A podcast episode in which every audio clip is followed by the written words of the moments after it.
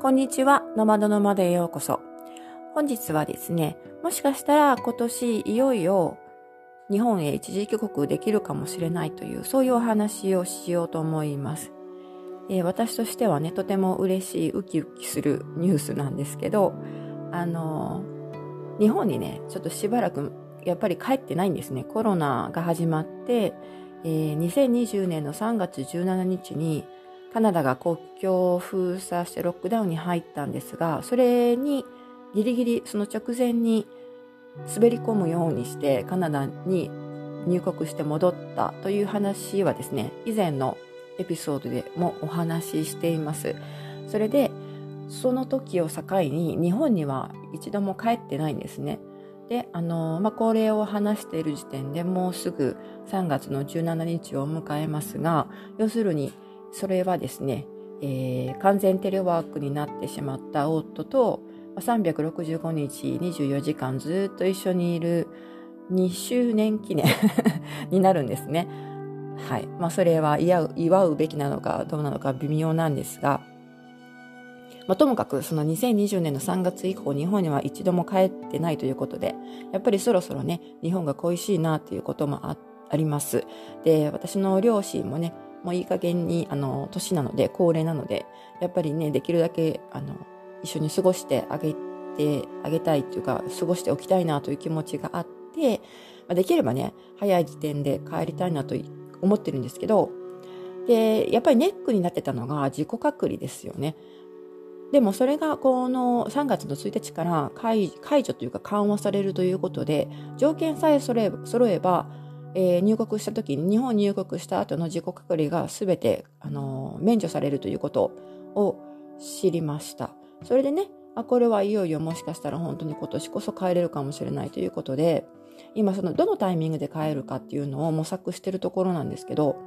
この前あのパスポートの更新の話をしまして、そのパスポートの更新のタイミングというのも微妙に関わってくるんですが、それよりもですね、どちらかというと今、夫のスケジュールとかがちょっと関係してきてます。でね、あの、まあ、何回もこれまでにお話ししてるんですが、今月の末、3月の末から多分イギリスに渡航すると思うんですよ。それはあの、義理のお母さんのと一緒に過ごすために渡航するんですけど、あちなみにイギリスって今もほとんどそういう制限とかがなくて、えー、ワクチンパスポートも必要ないですし、事前の PCR テストなんかも必要なく、そのまま普通に渡航することができるんですね。だから、あの、コロナが起こって以降も、イギリスには、この前も一旦一度帰ったことがあって、その時はね、6週間ぐらい滞在したんですけど、今回も多分6週間か、まあ、それぐらい滞在するだろうということで、えー、予定してるんですね。ただ、あの、夫の、え、ー、と、仕事関係でアフリカの方に出張する予定がもあってですね、それがおそらく5月の中旬か6月の末ぐらいに、まあ、2週間から3週間ぐらいの期間で、え、出張になるだろうというふうに、え、予測してます。それで、アフリカといってもケニアなんですけど、それがですね、あの、まあ、ややこしいことに、彼の今一番の、えー、同僚というか一番一番というか、まあ、一緒にケニアに行くんだったら一緒に行くべきはずの同僚の方がですねやっぱりあのリモートワークをしたいということで今月の末からあの2ヶ月ポルトガルに渡航する滞在する長期滞在する予定になってるんですね。もうすでに彼女はチケット取ってあるんですけどそれであの、まあ、その期間同じ時期に私たちもイギリスに滞在する予定なので、じゃあイギリスからね、イギリスあるいは彼女はポルトガルからケニアに一緒に入って、でそこでビジネスの出張をということにするかという話があったんですけど、でもよくよく調べてみると、あの、ポルトガルは現在ケニアからの入国ができないことになってるんですって。それで、まあ、ポルトガルのね、その2ヶ月滞在の、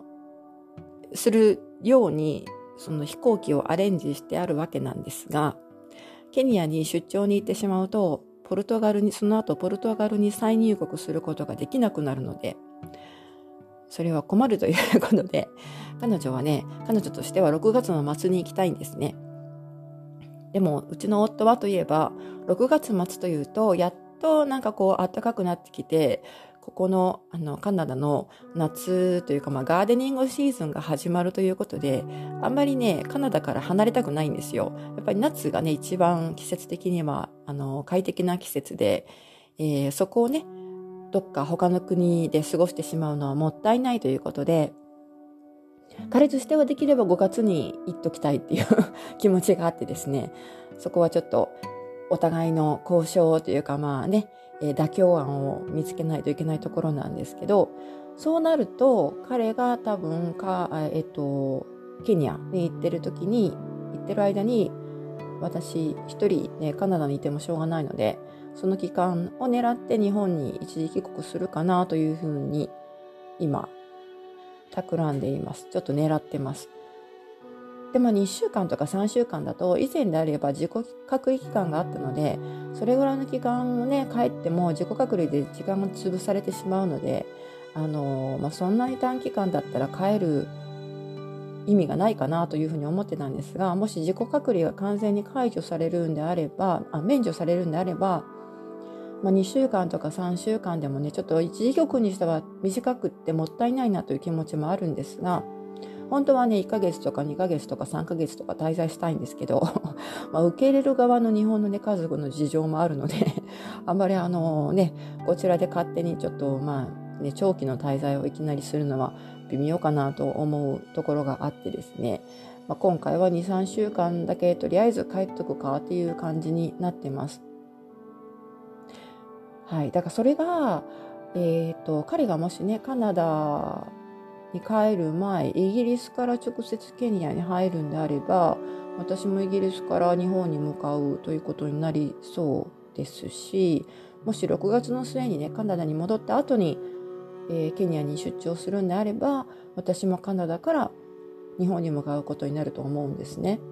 ただまあイギリスというかヨーロッパを経由する飛行機って今ほら戦争でねちょっと時間がかかるとかっていうふうに迂回路を通るので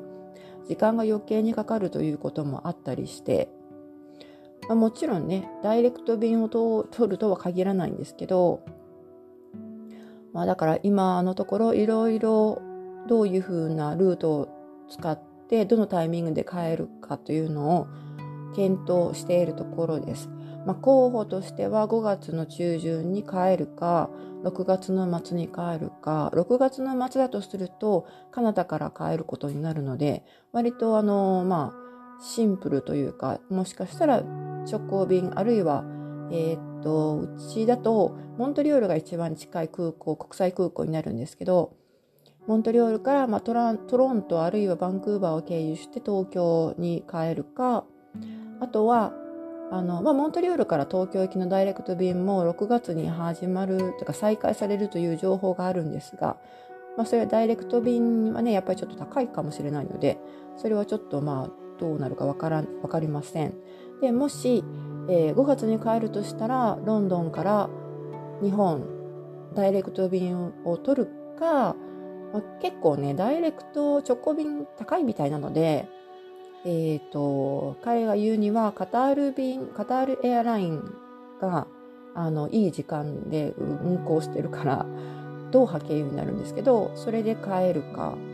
あるいはヨーロッパのどっかを経由して、エアフランスかルフトハンザーで帰るか、という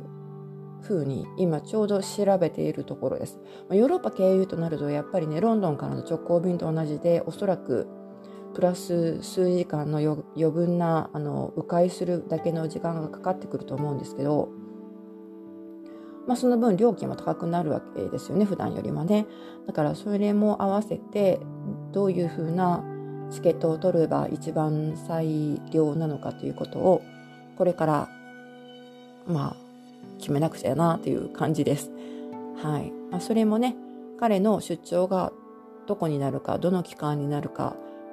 ということに左右されるので、まずはそっちの方を先に決めていただいて、で、あの、私のチケットをいろいろ探してみるっていう感じになるんじゃないかなというふうに思います。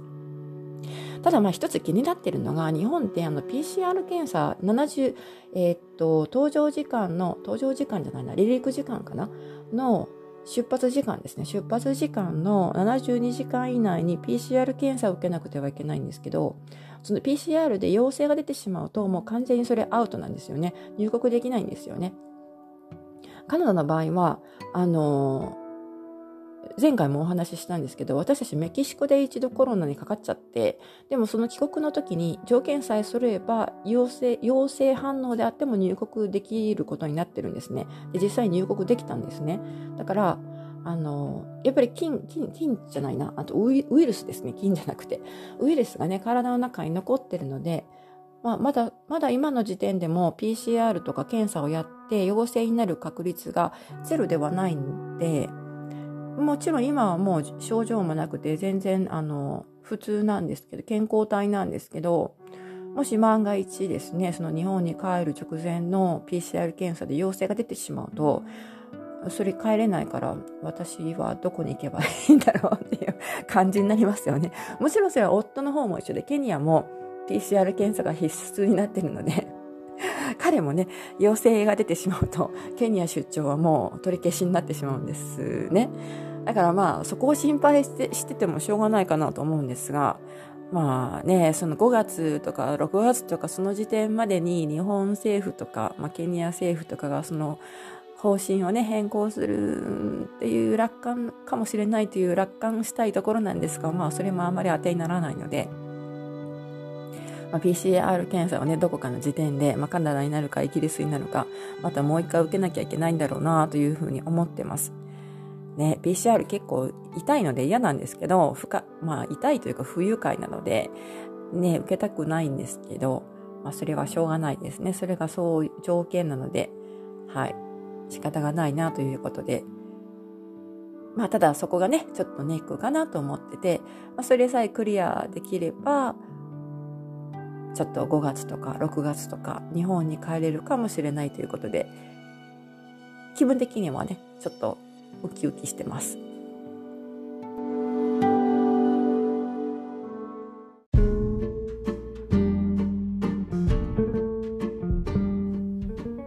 というわけで今回はもしかしたら今年の5月から6月あたりに日本に一時帰国できるかもしれませんというお話でした。まあ、ちょっとどうなるかまだわからないんですが、あの、まあ、日本、最悪ね、日本政府がまたその方針を変更する可能性もないわけではないので、えー、まあ微妙といえば微妙なんですけど、まあ、もし帰れるんであればですね、やっぱり帰りたいなと思います。2年間帰ってないので、久しぶりに家族と会ったりとか、あとまあ日本食をやっぱりね、楽しみたいですよね。はい。5月とか、まあ美味しいものたくさんありますよね。6月はちょっとね、梅雨なんでどうかなとも思うんですが、私もだから気持ち的にはね、5月に帰ってきないなという気持ちはあるんですが、まああんまり贅沢は言いません。とりあえず、あの、2週間でも3週間でも、ずらっと一時帰国ができればいいなというふうに、えー、考えてます。またこれは決まったらですね、えー、こんな風にお話しすると思うので、はい。というわけで今回はとりあえずここまでです。最後まで聞いてくださってありがとうございました。また次回お楽しみに。